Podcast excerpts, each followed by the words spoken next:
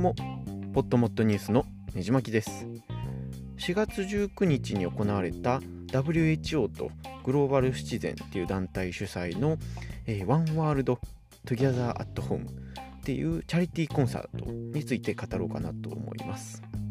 でこれが何かというと新型コロナウイルスのその救命活動を行っているその医療従業者をたたえて、えー、支援することを目的になんかアメリカとかからあ全世界に配信されてるスペシャル番組みたいなやつですね。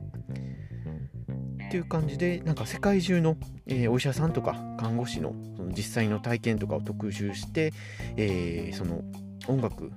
ミュージシャンとかが自宅でのフォーマンスも行うっていう内容になってました。でこの様子はあのー、日本でも地上波の放送とか CSBS でも放送されてて、えー、ネットではですね、えー、今でもいろんなチャンネル例えば YouTube とか Hulu とかあ Amazon プライムとかで見れるようになってますで僕も実際生で、え朝早くっていうか深夜ですね3時に、え1時ぐらいまで見てたんですけども、まあ、日本時間だと本当に、え深夜からあ朝の4時とかまでだったので僕はその序盤の1時ぐらいまでを見て、えー、あとはそのアーカイブ配信を今日を見てました。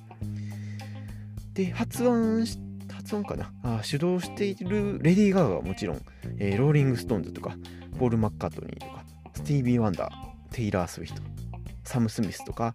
えー、他にもあの司会者のジミー・ファロンとか、えー、アップルの CEO であるティム・クックまで登場してですね本当に、えー、どのパフォーマンスも良かったですし、えー、この規模のライブを各地から生配信するっていうのは本当に、えー、すごいなと思いました。で話は変わるんですけれどもこんな感じで、え、大規模なライブの YouTube 生配信を初めてやったのはなんかアイルランドのロックバンドである U2 って言われてて、えー、2009年ですね調べてみると。で僕ですねあの学生の頃を見てたのではっきり記憶に残ってるんですけども。まあそのアメリカで行われてたそのスタジアムでのライブを生で全世界に配信してました。で、えー、まあそれでもですね今やその世界中から、えー、いろんな各地でやってる生演奏を配信している自宅からできるようになった。っていうのは本当にすごいと思いますし。でその僕としてもその冒頭の1時間ぐらいしか実際生で見てないんですけども、えー、切り替えのトラブルとか見てる限りではあんまり起こってなくてですね、えー、プロのそのサウンドエンジニアとかの技術ってやっぱすごいなと改めて思いました。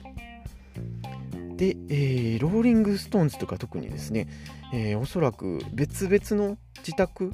がそれぞれの場所から演奏したものをリアルタイムで合わせて配信っていう感じになってて、えー、なんかサーバーとかもいろいろ大変やとその機器の接続とかあ飛ばすところとかすごい大変やと思うんですけども、えー、ほんまにプロの技ってすごいなって驚きながら聞いてました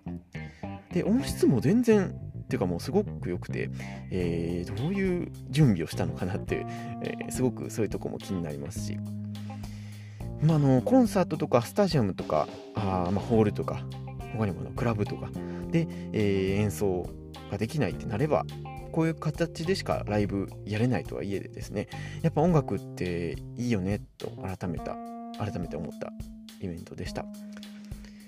でなんかやっぱりチャリティーコンサートとかだとやっぱり偽善だなっていう批判とかはあると思うんですけどもまあ音楽で、えー、一人でも元気になれる人がいればそれはそれでいいんじゃないかなと僕は思う立場だったりします。であとちょっと思ったんですけども世界中があライブを生で見れない状況なので、えー、まあ、ゴーグルをつけて VR ライブっていうのももうちょっと何か発展ししてほしいなと思ってて。えー、なんかあの電子レンジとかも戦争の技術革新によって生まれたとも言いますしなんか今の苦しい時期だからこそ発明されるもの生まれるものみたいなあそういうところに期待したいなと僕は思ってます。ということで取り留めのない話になりましたけれどもそろそろ終えたいなと思います。このポッドキャスト以外にもねじ巻きラジオやっておりますので興味のある方は是非ググってみてください。では次のエピソードでお会いしましょう。